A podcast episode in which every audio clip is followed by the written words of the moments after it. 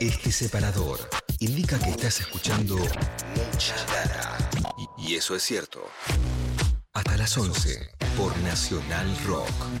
Una vez más, vamos a que saben, vamos a preguntarle a los que saben. Está en línea con nosotros Hugo Pizzi, epidemiólogo, es infectólogo y tuvo la gentileza de atendernos. Hugo, ¿cómo estás? Soy Eddie Babenco, acá con Juan Macarri y todo el equipo de Nacional Rock. ¿Todo bien? Pero, ¿qué tal? ¿Todo bien? El gusto de escucharlo y, y adhiero a las dos noticias que han dado. Nunca tuvimos tantas vacunas, que es una alegría, y después también adhiero a las, a las actas judiciales para todos estos de la Universidad de la Trampa, que lo único que nos han hecho siempre ha sido daño, daño, daño y daño, porque son tan pícaros, tan vivos, que siempre quieren eh, ir por el lugar más corto y evitar todos los vericuetos de la, de la sensatez, del sentido común, del respeto, de, ubicarse y saber cómo uno debe manejarse en sociedad.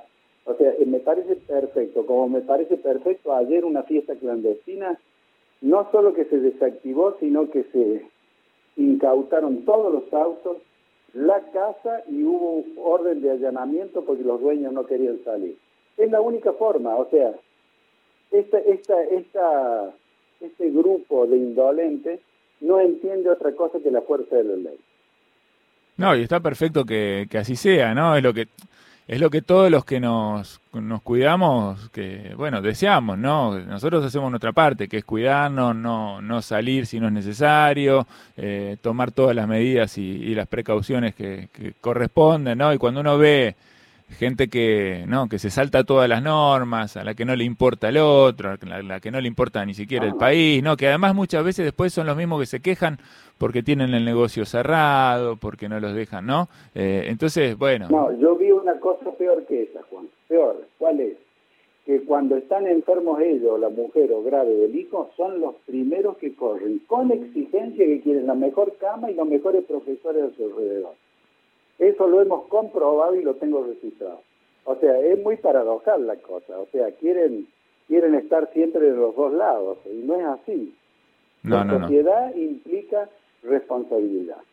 Muy bien, bueno, adherimos acá a la, a la, misma, a la misma propuesta y estamos todos de acuerdo en ese sentido. La verdad que, que es muy importante también que, que, la justicia, o que el Poder Judicial, mejor dicho, acompañe, acompañe en este sentido también y, y, y, condene ¿no? a, los que, a los que se saltan las normas, a los que violan y ponen en riesgo la salud de los argentinos y las argentinas. Te preguntaba, Hugo, bueno, por este, este fantasma ¿no? que, que empieza a rondar en la cabeza de todos nosotros, tenemos por un lado la esperanza de, de, este ritmo de vacunación tan acelerado, tan bueno, de la caída de los casos, que es una muy buena noticia también, ¿no? Un horizonte posible, incluso ya con declaraciones algunos funcionarios, como el ministro Boyán, que recién estaba dando una conferencia de prensa, diciendo que para septiembre, ¿no? Estaríamos llegando a un muy buen nivel de, vacunación, o eso que se conoce como, como la inmunidad del rebaño. Eh, y en el medio de eso, bueno, aparece el cuco, ¿no? Que es esta variante Delta, más agresiva, más contagiosa. ¿Cómo ves vos eh, el panorama? Bueno, en general creo que si migraciones se porta como se está portando ahora, a mí me hubiera gustado que el año pasado hubiese hecho lo mismo, no tiene por qué entrar, porque están siendo muy estrictos, muy expeditivos. Ya nos pararon tres. Por lo tanto, creo que si sigue portándose así, nos va a ir bien. Además, mientras más rápido pongamos las vacunas, que ahora hay, hay millones ahora, aparte de lo que llega de China, lo que se hace en Argentina, las dos fábricas de Pilar.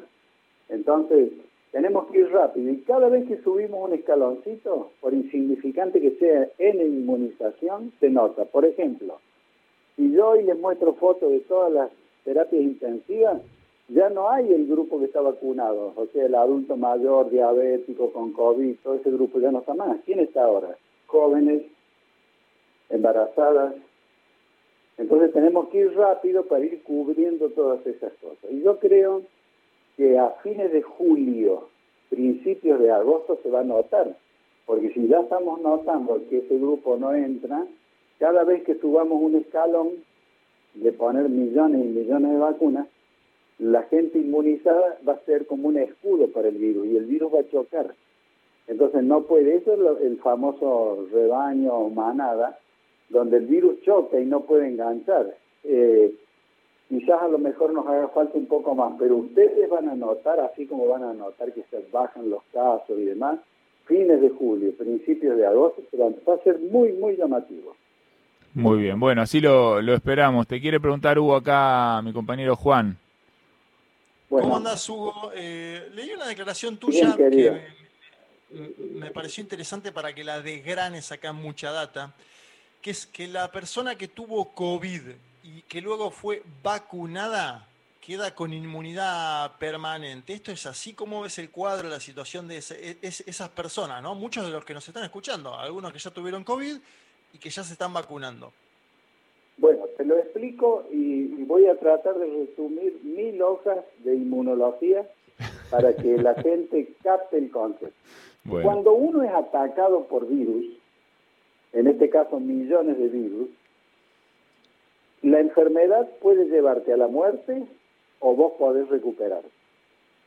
Pero si vos te recuperás, hay una biblioteca de anticuerpos que hay en el organismo humano que está dirigida, mediada por unos gendarmes que llaman linfocitos D, que son el recuerdo, la memoria inmunológica, la que dice que este me atacó, a este lo conozco.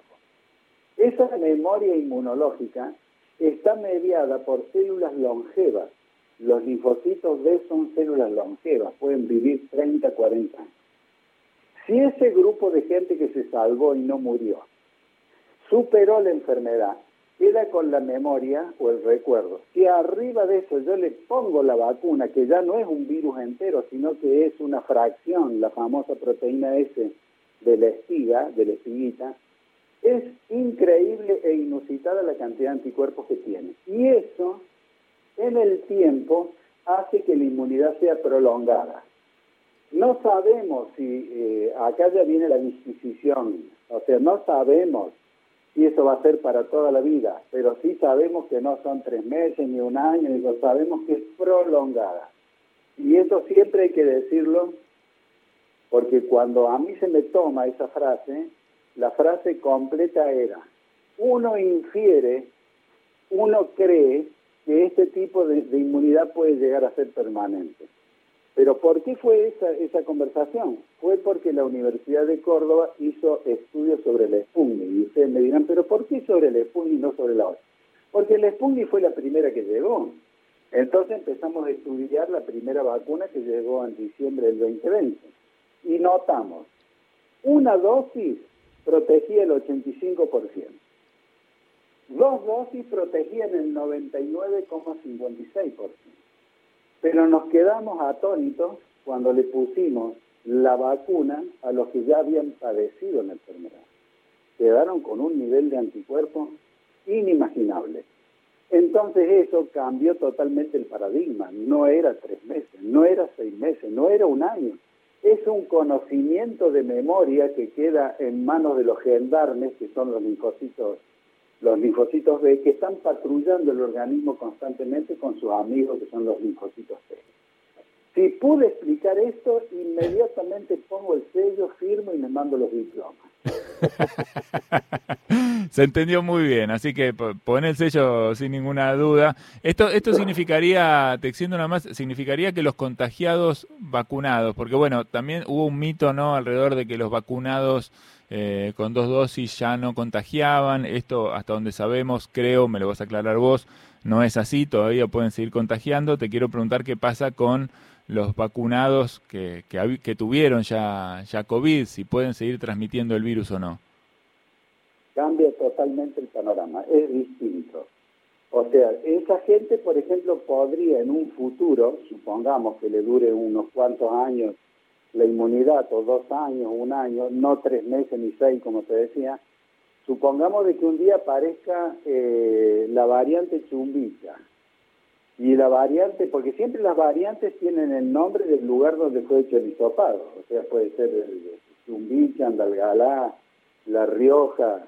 Eh, todo depende de eso. Por ejemplo, en el caso de la India, porque todos los hisopados que se hicieron y vieron que la secuencia era distinta, se le llama así ese nombre. Hoy en día, para no herir susceptibilidad, se ha tomado el alfabeto griego. Entonces ahora va a ser el alfa, el delta, el beta, el epsilon, etc. Entonces, el comportamiento es distinto. Pero si es nueva, una cosa distinta, puede ser de que vos te contamines, pero eh, vos lo vas a tomar como un resfrío pasajero, no te va a pasar nada, ni te van a internar, ni te vas a morir, porque ya el organismo sabe, saca de la biblioteca el libro y dice, ese lo conozco, mira las características, fíjate cómo tenemos que defendernos y demás. Es por eso de que muchas veces, ustedes saben que hay patologías, enfermedades, que no es el mismo caso, pero es para que la gente entienda. La tenés una vez en la vida y nunca más te enfermas de eso.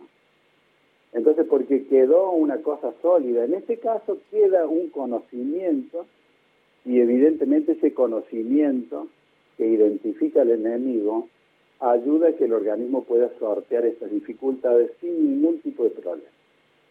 Bien. Te, te, pregunto una vez más porque no me, no me queda claro esto, eh, por sí o por no. Los contagiados, los que tuvieron COVID, que después se vacunaron, pasada el tiempo de la inmunización de la vacuna, que pueden ser 15 días, 20 días, ¿contagian, pueden contagiar el virus, pueden seguir transmitiendo el virus? Eh, es tan baja la carga viral que es prácticamente insignificante. Lo que sí puede sucederle a ellos es que si aparece algo muy raro, muy distinto a lo conocido, puedan tener un cuadro de resfrío, nada más. Bien. Bien, tenemos nunca le va a pasar nada. En cambio, el vacunado que tiene no tiene la presencia del virus entero que casi lo mata, ni la vacuna arriba, sino que tiene nada más que la vacuna, que es la proteína S, que sería la espiguita del virus, eso, ese sí se puede contagiar. A él tampoco le va a pasar nada, pero él puede contagiar a otros. Bien, y esa es la, la, diferencia. Tenemos algunos mensajes que nos llegan al 11 39 39 8888. Eh, no sé si te puedo transmitir algunas dudas de, oyentes del programa que quieren saber cosas. Acá aparece una pregunta, bueno, que está muy en boga, recién lo mencionaba Juanma. Iñaki pregunta, ¿cuánto tiempo eh, puede pasar para darse la, la segunda dosis de, de la vacuna no sé qué dosis se habrá dosis el, el que el que se la dio, pero viste que hay como una idea, ya fue desmentida, ¿no? Respecto de que la vacuna puede vencer, eh, puede, tiene que pasar un tiempo estimado, más de más de menos de tantos meses, o puede ser que bueno se estire seis meses, siete meses, no pasa nada. No, nosotros siempre le preguntamos a los fabricantes. Eh, el Instituto Gamaleya nos dijo de que podíamos esperar inclusive 90 días pasados, 100 días sin ningún tipo de problema. La vacuna no se pierde nunca, casualmente por esas células que yo les dije que, que clasifican todo lo que entra. Entonces esas células tienen el recuerdo, la memoria.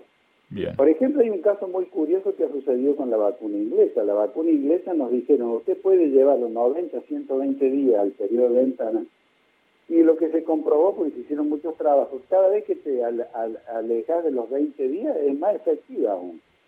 Por lo tanto, eh, había mucha gente preocupada porque no venía la AstraZeneca Oxford. Bueno, ya están puestas las segundas dosis, tenemos muchas vacunas de esas.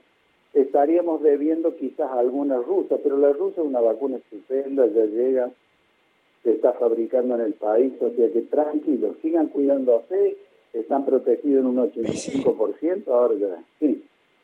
No, le hago una pregunta por eso, como para transmitir seguridad, porque la, la que más cuesta la segunda dosis es, eh, la Sputnik B. Eh, ¿qué, nivel de, inmunidad da una sola dosis de la Sputnik B? Es muy alto, ¿no? 85, sí, 85%. Eso está estudiado por universidades argentinas, o sea que eso nos da mucha tranquilidad. No es un informe que venga del extranjero, son informes propios. Bien, perfecto. El primer trabajo salió de la Universidad Nacional de Córdoba y 85% primera dosis. Eh, al grupo vacunado, dos dosis, 99.56. Es impresionante. Te hago una más que, que queda acá y que, bueno, también tiene que ver con alguna información que circuló eh, y con alguna que no, no vi en ningún lado. Adela pregunta esto. ¿Qué recaudos hay que tomar con el tema del alcohol en relación con las vacunas? Es decir, si después de, vacunarse hay que cuidarse con el tema del alcohol, si se puede tomar o no se puede tomar. Y una cosa que no había aparecido hasta acá, eh, que también tiene que ver con los consumos sociales, ¿qué pasa con la marihuana? Pregunta Adela. Bueno, les cuento. Eh, el tema del alcohol no es un mito, es una realidad. Cuando vos tomas alcohol mucho, mucho, por ejemplo una noche, al día siguiente estás como dicen los gallegos, fatal. Eh, ¿Por qué? Porque el alcohol es un tóxico, entonces el hígado tiene que trabajar para eliminar ese alcohol, si no vas a tener pesadez, dolor de cabeza, etc. El hígado es el que produce las proteínas, las proteínas son la base de los anticuerpos. Si yo lo tengo al hígado entretenido siendo un, bebedor eh, diario de alcohol, el hígado no me va a fabricar los anticuerpos que yo quiero cuando me colocaron la vacuna. Es más, hay trabajos muy interesantes que en, bebedores consuetudinarios eh, las vacunas no dan el resultado que uno quiere, 90%, 80%, llegan al 15, al 20 o al 30. Ejemplo, si usted no toma alcohol los primeros días de una vacunación, va a tener una cantidad de anticuerpos admirable. Por lo tanto, eso es, para que el hígado se dedique al anticuerpo y no tenga que estar perdiendo tiempo con el alcohol. Esa, es la realidad. No es un mito, es una realidad. Bien, y acá la, segunda parte de la pregunta tenía que ver con la, con la marihuana, no sé cómo, cómo afecta la marihuana en este sentido, me parece que no, no es lo mismo, ¿no? No, no, no, acá no, acá por ejemplo no hay trabajo sobre el hecho, pero evidentemente sería interesante de que, de que el organismo esté libre de tóxicos. O sea, total son pocos días, o sea, no creo que nadie pueda de pronto suicidarse por no por no beber alcohol ni, fumar marihuana seis o siete días, ¿no? Muy bien, bueno, está bueno para, para aclararlo y que todo el mundo lo, lo sepa, ¿no? Cuanto menos intoxicamos el cuerpo post vacuna, mejor podemos producir eh, anticuerpos y más eh, cuidados y cuidados vamos a, a estar. Bueno, Hugo, eh, un placer hablar con vos, muchísimas gracias, además por, por tomarte la, eh, el trabajo de ser didácticos, ¿no? que también es importante para, para que todos y todas podamos entender bien de qué se trata esto. Y bueno, seguimos conversando, seguramente te vamos a volver a molestar. Pero claro que estamos embarcados en algo del cual debemos salir. Debemos sortear esta tragedia y únicamente se hace con criterio, con sentido común y con disciplina. Las vacunas ya están, o sea que ya no existe más el pretexto ese. Porque ahora nos hace falta disciplina. Un abrazo cariñoso, hasta pronto. Un gran abrazo. Hugo Pisi, epidemiólogo, infectólogo, bueno, aclarándonos muchas dudas respecto de lo que tiene que ver con la enfermedad en este momento en la Argentina. Este separador indica que estás escuchando mucha data. Y, eso es cierto. Hasta las 11 por Nacional Rock.